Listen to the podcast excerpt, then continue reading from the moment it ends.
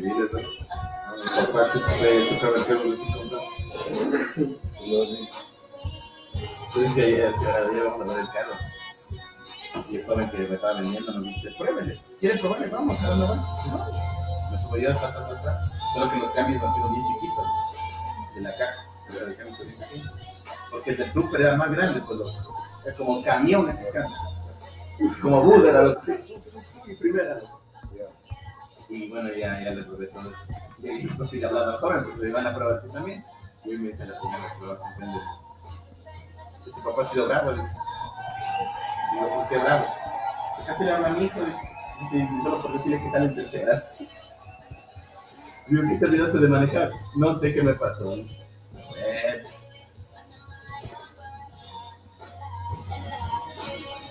Ahí está sonando Rihanna.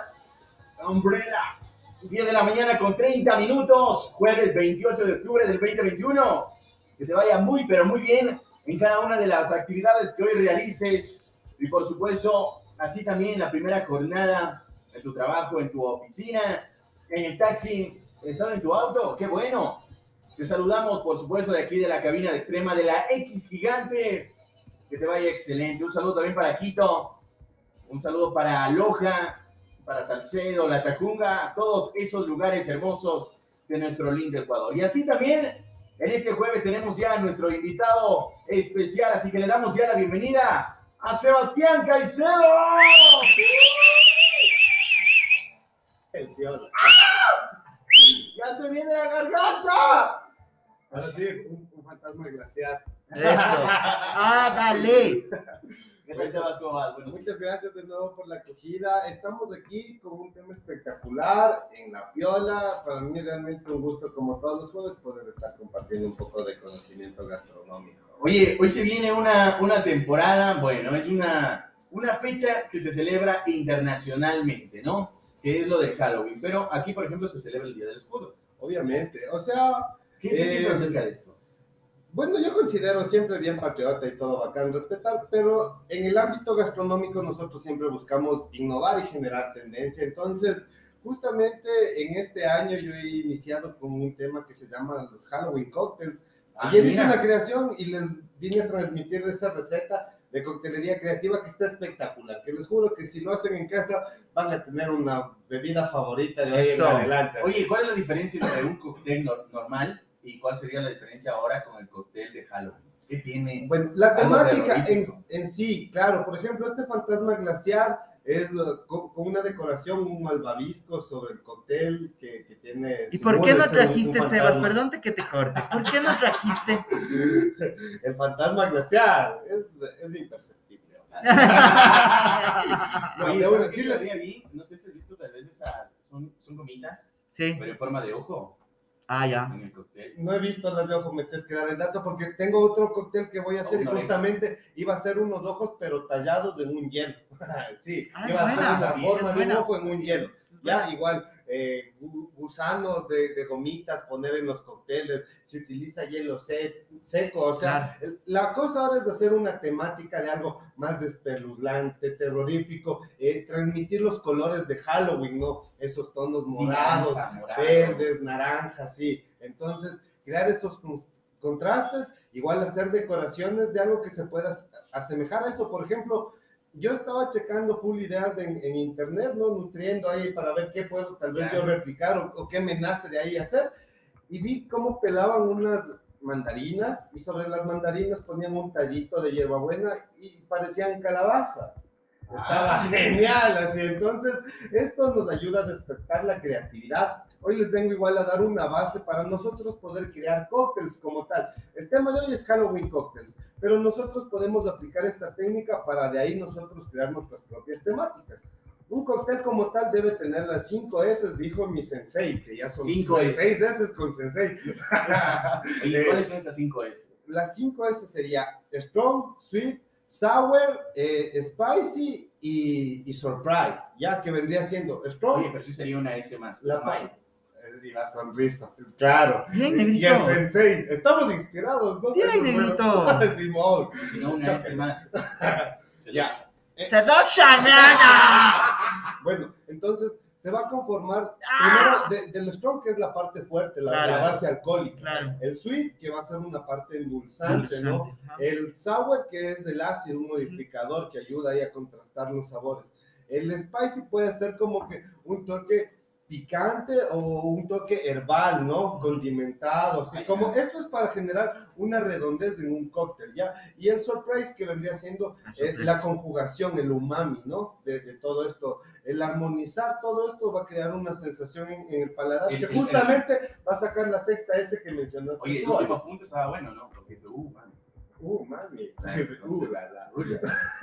Entonces, pero bueno, en base a estos, nosotros también podemos ocupar menos de, de estas de esas, por decirlo, y crear un cóctel básico y súper delicioso, en donde destaquen todos los elementos. Y perdón que me salte, pero justamente vamos a hablar del fantasma glaciar, ¿ya? Que hay- Fantasma glaciar. ¿Qué Sí. tiene este cóctel? este cóctel es un, es un cóctel elaborado a base de tequila reposado, crema de leche y un sirop. Un sirop que es un sirop de masmelos tostados, que trabajamos en este caso con la línea de Monan, que es a nivel internacional. O sea, a- tratar de, de trabajar con buenos productos también nos va a permitir a crear una buena bebida. En este caso, lo que yo hice es solo ocupar tres esas. Que sería el strong, el sweet y el sour. Ya, el strong sería el la parte del tequila. Tequila, cerveza strong. Tequila reposado es la parte, strong es fuerte, ¿no es cierto? Entonces, la parte fuerte la base alcohólica. El sweet vendría siendo mi sirop de masmelos tostados de Monan, que es la parte dulce.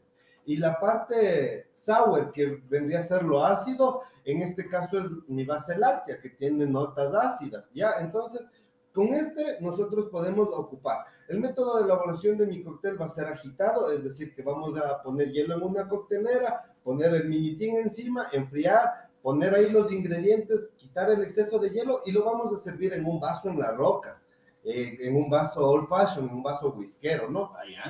De preferencia con hielo frappé, porque lo que va a hacer es que ese hielo se diluye un poco más rápido y nos aporte ahí a, un- a que se vaya diluyendo. El sabor del cóctel es bastante especial. Yo ayer lo inventé, pasé, he pasado pensando, yo tenía los siropos, ya sabía que quería trabajar con tequila, pero no sabía cómo, cómo ligar estos sabores. Entonces ayer justo andaba caminando, inspirado, yendo de compras, me digo, "Mm, voy a hacer un cóctel cremoso. Y cuando pude fusionar estos sabores y lo probé y le di de probar ahí un par de personas y saqué es- esa sonrisa y dije, ese es el cóctel que quiero. Imagínate, sacaste esa S que estábamos mencionando el día de hoy. Justamente el smile. ahí. Si ocupas las las cinco, sacas Infeliz. la otra. Infeliz. Cóbrale por esa S. Sí, por infeliz este. Oye, qué bueno saber todo lo que conlleva por esta temporada también que vamos a tener, que va a ser muy fuerte, que es eh, tanto los, eh, la primera temporada que viene a ser lo de Halloween, todas las temáticas que se vienen, y además de ello también posterior eh, lo de los finados. ¿Tienes algo también tal vez para posteriormente, eh, algún cóctel, eh, tal vez, no sé, ponerle una colada morada, algo así, ¿has pensado? Tal vez? O sea, la verdad sí he pensado, pero dedicarse a, a reinventar un poco lo- las bases, o sea, no las bases como tal, a reinventar una coctelería nacional, sí es como que dedicarse, ¿no? Entonces, yo trato de hacerlo con el mayor compromiso y trato de liberarme un poco de tiempo para hacer estas pruebas bien hechas, o sea, sacar buenos resultados, porque el chiste no es, ay, hay colada morada, mezclamos Claro. de con puro a ver qué sale. Con norteño, hay norteño. Ya te dice el, el norteño y los tabacos. Eh. El norteño y los babacos. Eso. Qué bueno, Sebas, tenerte aquí en la cabina, que nos hayas inspirado también. ¿Dónde podemos encontrar esos ricos Oye, la receta.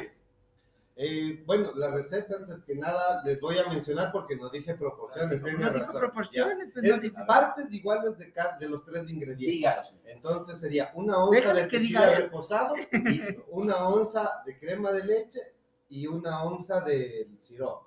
¿Ya? Podemos en esto basarnos y ponerle un poquito más de crema, tal vez, para que sea más untuoso en el paladar, ponerle unas dos onzas y en ese caso podemos ponerle un poquito más de, de un sirope simple. Oye, cuéntame qué es el sirop, porque muchas personas no saben qué es el sirop. Un sirope, eh, los términos que hemos ocupado ahora vienen de- del idioma inglés, entonces la mayoría ya, ya los traducimos, el strong es fuerte, el sour es ácido, el sweet dulce, y en este caso un sirope es un jarabe. Y un jarabe es una composición que tiene partes iguales de azúcar y de agua, o en algunos casos puede tener mayor dosificación de azúcar que de agua. Ya se ocupa un siropo o un jarabe para nosotros no tener. Pero es agua, es agua natural, es el agua de mineral. Nosotros cuando Que a mí me, vamos a exacto, es que a mí me enseñaron que era sea agua algo, mineral. para que sea algo más terrorífico, tiene que ser el agua de la llave. El agua de la sequía. Eso sí causa miedo. Eso El causa agua de la miedo. No, verdad, nosotros cuando trabajamos en gastronomía y vamos a añadir agua a cualquier tipo de preparación debería ser agua segura.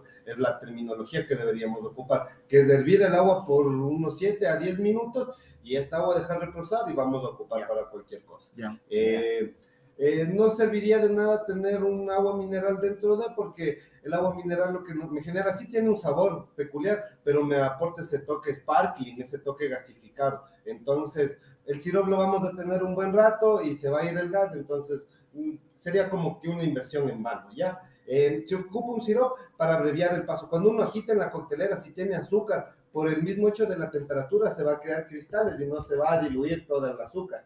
Entonces, el trabajar con un sirope abrevia pasos. Eh, nos permite hacer algo más funcional. Eso dentro de la barra y las personas que trabajen en la barra pueden probar, cambiar sus, sus recetas que tal vez ocupan azúcar por un poco de sirope y ver cómo les va. Y tal vez ahí, lo único que se puede ahorrar en una barra es el tiempo. Nunca se ahorren en ingredientes ni cosas, eso no es recomendable. Lo único que podemos ahorrar es tiempo, entonces estos procesos nos van a servir. Oye, Sebas, ya que no trajiste acá, quiero yo probar, también quiero el truco, y la gente que nos está escuchando también, ¿a dónde debemos acudir para probar esos ricos cócteles? Bueno, nos pueden llamar, aún tenemos un poco de cupos para hacer el show de Halloween, vamos a hacer algo espectacular este viernes y sábado, nos pueden llamar para, para ayudarnos al 0998-084-487 o pueden encontrarnos en nuestras redes sociales como los Bros Kitchen and Drinks en Facebook o en Instagram como los Bros and Bato. Sebas Caicedo es mi página personal en Facebook, igual desde ahí los puedo ayudar. Siempre pueden estar pendientes de los trabajos, estamos tratando de innovar, de generar cultura a las órdenes para compartir conocimiento y muchas gracias de nuevo. La Piola, Alex y tú son los mejores. Al inicio nomás, hoy habla hasta por los codos. Oye, eso nos encanta saber. Que te vaya muy bien, que tengas un buen fin de semana, Sebas. Qué gusto tenerte nuevamente aquí en la cabina. Y bueno, la, el jalón de orejas porque tiene que traernos el cóctel. Claro. Se de una, La ya. invitación a que traigas el cóctel y disfrutemos aquí en la cabina. Oye, Sebas, ¿qué se ve en la mitad del infinito? Verán, verán. Yo digo, hay dos puntos de vista para mi perspectiva. Si es que hablamos del signo, del infinito, del símbolo, un punto o una X podríamos ver en el medio. Pero de ahí no es cuantificable ni medible, entonces no habría una mitad, no, digo yo. Puede ser. Y así nos explotó el cerebro el día de Sí, hoy. ¿no? ¡Wow! Increíble. Oye, ¿qué en la mitad del infinito? Sí, ¿qué hay en la mitad del infinito?